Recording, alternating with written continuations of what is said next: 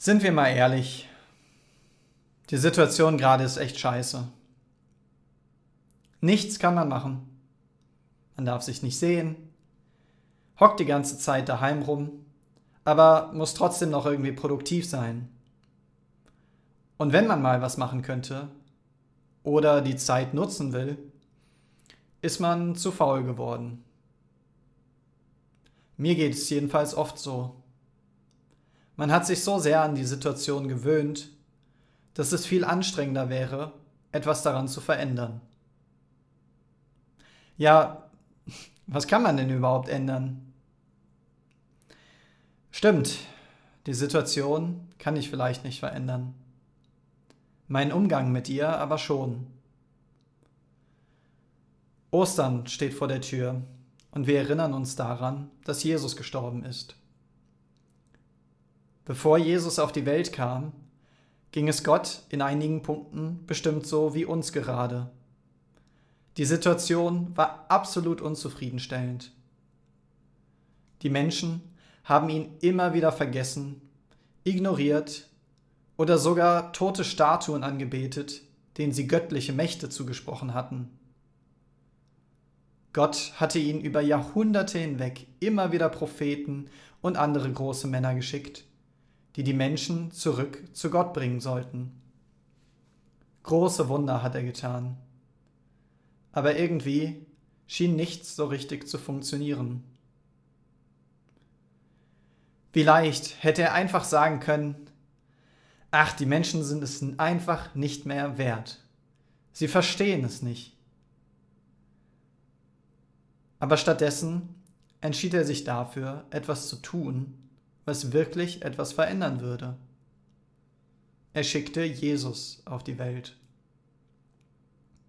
Ich glaube, keiner von uns hätte die Kraft, so eine Entscheidung zu treffen. Irgendwann hätten wir gesagt, so lassen wir uns nicht mehr behandeln. Und wir hätten die anderen sich einfach selbst überlassen. Sind ja schließlich auch selber schuld. Gott aber hält nicht an seinem Stolz fest. Seine Liebe ist schlichtweg größer. Sein Wunsch, mit uns Gemeinschaft zu haben, ist so groß, dass er Unglaubliches auf sich nimmt. Für nichts ist er sich zu schade. Das sehen wir spätestens am letzten Essen von Jesus und seinen Jüngern, dem sogenannten Abendmahl. Genau daran erinnern wir uns heute am Gründonnerstag. Jesus sagt ausdrücklich, wie sehr er sich auf dieses Essen mit seinen engsten Freunden gefreut hat. Aber das ist bei weitem nicht alles. Er fängt an, ihnen allen die Füße zu waschen, eine damals übliche Aufgabe von Sklaven und Dienern. Im Dreck geboren im Dreck gelebt, im Dreck gestorben. Kann man sich noch weiter erniedrigen? Und das alles wofür? Für uns? Tatsächlich, weil ihm die Gemeinschaft zu uns wichtiger ist als irgendwelcher Stolz oder Luxus. Nichts kann seiner Liebe im Weg stehen. Das inspiriert mich. Es inspiriert mich selber zu lieben, selber Gemeinschaft zu suchen, selber zu dienen, nicht stolz oder gemütlich zu sein. Nimm dir jetzt Zeit, diese drei Fragen für dich zu beantworten.